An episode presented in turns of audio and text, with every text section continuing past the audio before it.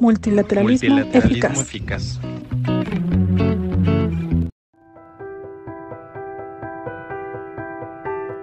Hola, bienvenidas y bienvenidos a este nuevo episodio, en el que celebramos una fecha muy importante. Hoy es el Día Internacional del Multilateralismo y la Diplomacia para la Paz. Y quizá muchos de ustedes se pregunten, ¿qué es el multilateralismo?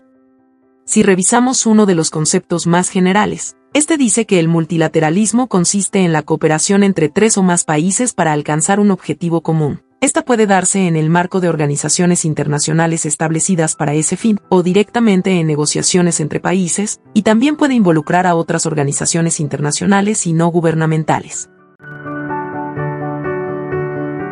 Breve historia del multilateralismo. Los siglos XVII y XVIII marcaron el surgimiento del multilateralismo. Thomas Hobbes, Emmanuel Kant y Hugo Grocio, entre otros pensadores y filósofos de la época, se formulaban preguntas para atender la problemática de cómo establecer la paz, así como la forma para garantizarla a través de una sociedad de estados. Desde el siglo XIX, las constantes conferencias internacionales que se llevaron a cabo sobre temas vinculados a la propiedad intelectual, el transporte, el comercio, la salud pública, entre otros, evidenciaban la preocupación de los estados por solucionar de manera conjunta determinados problemas que les afectaban. Pero, fue hasta la Primera Guerra Mundial que el multilateralismo se constituyó como un importante mecanismo, la Sociedad de Naciones, primera institución internacional formal dedicada a la preservación de la paz y estabilidad internacionales y a la definición de un nuevo orden mundial que regiría la relación entre los países. El documento constitutivo de la ONU preveía un mundo multipolar en el que todos sus miembros gozarían de igualdad soberana y jurídica, participarían en igualdad de condiciones en sus debates y deliberaciones, recurrirían a la organización para dirimir sus diferencias en forma negociada y pacífica, intensificarían sus vínculos de cooperación y entendimiento y, en consecuencia, se construiría un orden mundial más democrático, justo, estable y seguro. México y el multilateralismo. Tras el nacimiento de la Sociedad de Naciones, México promovía la soberanía, la autodeterminación de los pueblos y la igualdad entre naciones, así como la preservación de la paz. Con estos principios activos, consagrados en la doctrina Carranza y su promoción a través de la actividad diplomática mexicana, se formalizó el ingreso de México a la Sociedad de Naciones en 1931. Estos principios fueron incorporados jurídicamente a los preceptos del organismo. Desde entonces, y de manera sucesiva, México se ha destacado por su vocal defensa de la paz entre naciones y la no intervención a través de su preferencia por la arena multilateral e institucional para cumplir estos objetivos. Para 1945, el fin de la Segunda Guerra Mundial renovaría el compromiso de México por contribuir al mantenimiento de la paz internacional y evitar las consecuencias de los dos eventos bélicos más grandes de la historia. Así, nuestro país fue activo partícipe de la formación de la Organización de las Naciones Unidas cuando en 1944, un año antes de su fundación, la delegación mexicana presentó el proyecto para la constitución de una Unión Permanente de Naciones. Posteriormente, México participó en la Conferencia de San Francisco de 1945 y fue uno de los 51 países fundadores de la organización. Un año después, ocupó un asiento no permanente en el Consejo de Seguridad por un año. La complejidad política y económica internacional ha impulsado a México a ser parte de diversas instituciones y mecanismos multilaterales internacionales en el ámbito económico y comercial.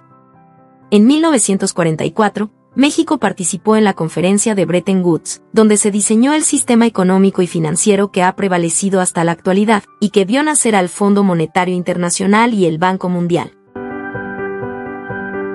México promovió en 1967 el Tratado para la Proscripción de las Armas Nucleares en América Latina, conocido como el Tratado de Tlatelolco, que fue resultado de una intensa actividad diplomática mexicana que desde 1963 proponía la desnuclearización del continente americano. En principio, el tratado fue suscrito por 14 países y contribuyó a la consolidación de la región como una zona de paz. Para 1986, La situación económica y comercial de México favoreció su ingreso al Acuerdo General sobre Aranceles Aduaneros y Comercio, GATT, para promover la industria nacional y fomentar la competitividad con el objetivo de dar certidumbre a inversores internacionales. La sustitución del GATT por la Organización Mundial del Comercio en 1994 contó con la participación activa de México y se promovió el fortalecimiento de reglas comerciales multilaterales y de mecanismos de negociación y diálogo que permiten un mayor dinamismo entre las economías del mundo. A través de la historia, México ha entendido que la única manera para solucionar problemas comunes, nuevos y viejos, que enfrenta la humanidad es el activismo en la arena multilateral, colaborando de manera dinámica y eficiente con los demás países.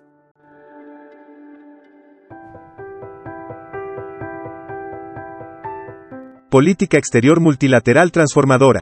En 2018 se renovó el compromiso mexicano por promover el multilateralismo a través de su nueva política exterior multilateral, que consta de siete ejes temáticos. 1. Ciudades prósperas, inclusivas y felices. 2. Desarrollo sostenible y combate al cambio climático. 3. Paz sostenible. 4. Migración y derechos humanos. 5. No discriminación y equidad de género. 6. Promoción global y 7. Innovación y justicia. En cumplimiento de estos ejes rectores, México ha trabajado activamente en diferentes foros para adquirir compromisos internacionales que fortalezcan su papel en cuanto a cooperación internacional, pero con un enfoque de respeto a los derechos humanos, la equidad de género y el respeto a nuestro planeta para priorizar a las poblaciones en situación de vulnerabilidad para no dejar a nadie atrás.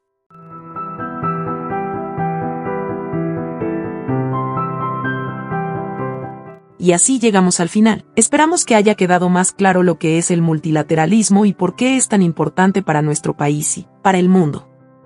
Gracias por escuchar. Nos encontramos en el siguiente episodio de Multilateralismo, eficaz.